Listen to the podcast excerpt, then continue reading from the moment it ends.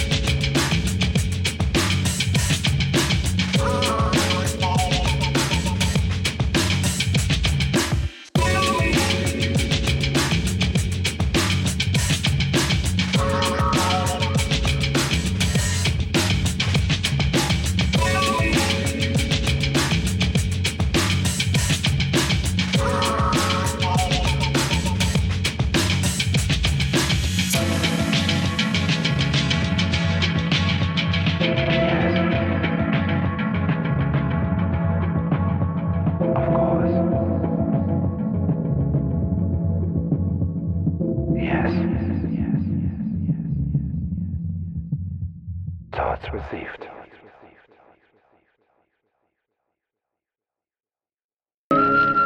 Remember later how your mother told you about the different openings in your body and what they were for? Yes, I, I told you there was a tiny opening in the folds between your legs called the vagina, and that when you were married and if God sent you a baby, that the baby would come through that opening when it was time for it to be born.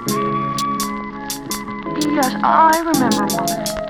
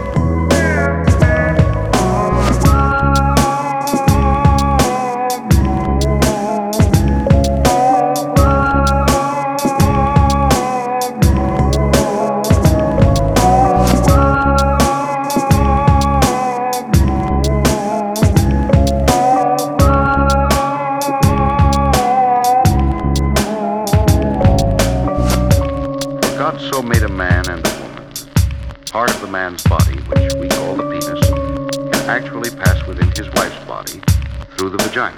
Mm, but Mother... Oh, darling, that's a great deal more than a physical union.